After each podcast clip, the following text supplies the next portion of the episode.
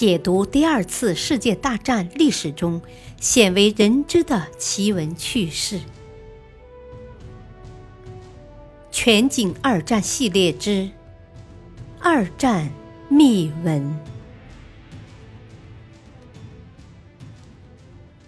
第四章：苏德战争之谜。第三集：元首的妙算之一。希特勒知道这是一场赌博，但希特勒更相信，最后赌赢的一定是他。苏联西边有德国的威胁，同时英法长期以来把斯大林视为眼中钉，而在远东，日本发动侵华战争，妄图北攻苏联，南进南洋，称雄亚洲。称霸世界。面对这种情况，苏联压力越来越大。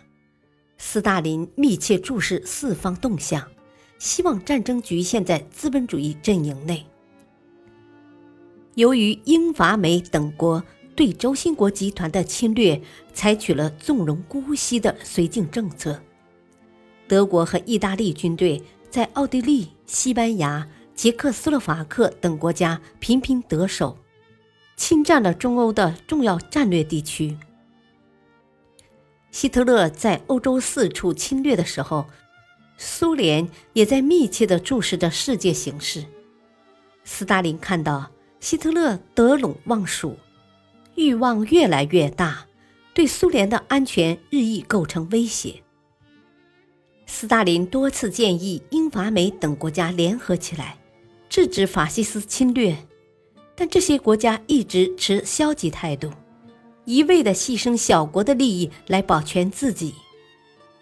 英法两国对苏联采取的不信任态度，同时怀疑苏联的军事实力，非常苛刻地要求苏联单方面承担诸多义务，却对苏联的要求置之不理。同时，英法政府还背着苏联与德国密谈，鼓励德意等国反苏反共。英国还同德国谈定了一笔十亿英镑的军事贷款，极力把战争引向苏联。对此，斯大林只好做出决定：一面采取权宜之计与德国周旋，一方面做好应付战争的准备。希特勒为了避免苏联干预他在欧洲的军事行动，向斯大林伸出了橄榄枝。希特勒放下架子，亲自请求这位他长期以来一贯痛骂诅咒的苏联最高领导人斯大林，允许他的外交部长启程去莫斯科。在得到斯大林亲自保证，苏联将成为德国的一个友好中立国后。第二天，也就是一九三九年八月二十二日，希特勒向他的最高级将领宣布了自己的计划，要求他们打起仗来必须残酷无情，不要存任何怜悯之心，并告诉他们，他很可能在四天以后，即星期天下令进攻波兰，而成全这件事情的就是斯大林。经过苏德数轮谈判，双方签订互不侵犯条约，划分了各自在东欧的势力范围。这一条约有助于苏联暂时避开战争，粉碎了英法祸水东引的计划，但也有利于德国入侵波兰，为最终进攻苏联创造了条件。在希特勒心目中。苏联一直是不共戴天的死敌，在意识形态上，社会主义苏联是德国无法容忍的异类。消灭红色苏维埃政权是希特勒全盘计划中早晚的一步。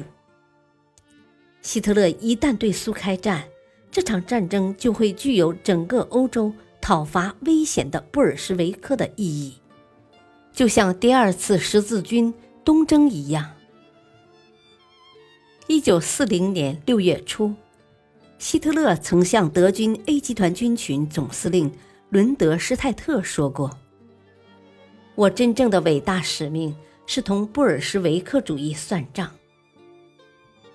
希特勒对于斯大林的印象是，这个家伙和我一样，会使用欺诈的手段，会在对自己有利时背弃任何的条约，说不定什么时候苏联会主动进攻。事实上，就是在苏德互不侵犯条约签订以后。希特勒仍感觉到背后的苏联是根刺。希特勒在前面指挥德军挥戈西进，苏联却悄悄地在他背后用和他如出一辙的手段扩张。